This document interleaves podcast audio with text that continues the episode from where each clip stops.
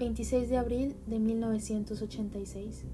El reactor de la planta nuclear de Chernóbil explota, esparciendo una nube radioactiva por todo el hemisferio norte de la Tierra, desde Checoslovaquia hasta Japón, siendo el peor accidente nuclear de la historia.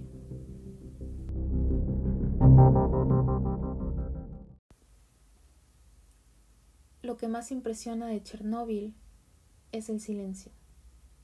Ni siquiera los pájaros se atreven a trinar pero la fauna se ha adaptado al enemigo invisible, y los que trabajan por allí aseguran haber visto jabalíes y otras especies por los frondosos bosques ucranianos. De hecho, en tantos años de abandono obligado, la hierba se cuela bien crecida en las aceras de Pripyat. Las copas de algunos abedules tienen todavía un extraño tono amarillento, resultado sin duda del calor abrasador que desprendió la central nuclear aquel día de finales de abril.